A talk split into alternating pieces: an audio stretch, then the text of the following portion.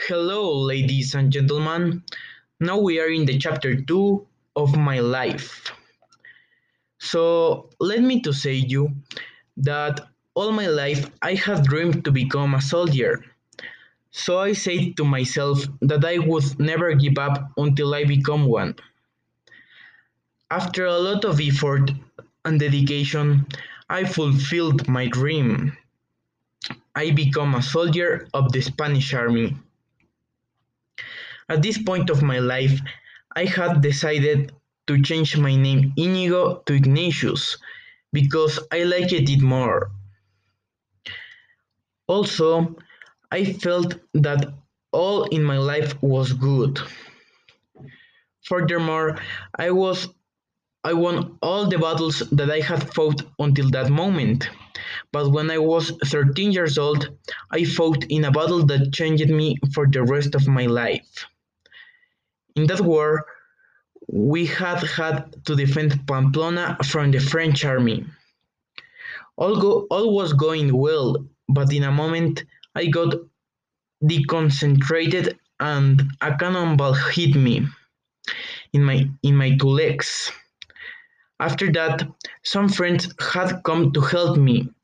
I was very hurt, so they decided to carry me to my house in a stretcher. When I arrived, a doctor had come to make me a surgery in my legs.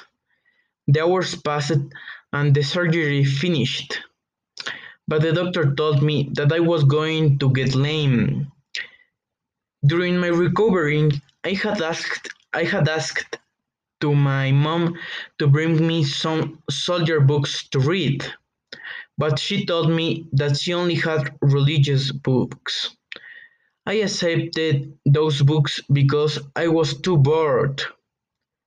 After I finished reading those books, I got fascinated about the religion, so I decided to change my life in a better way.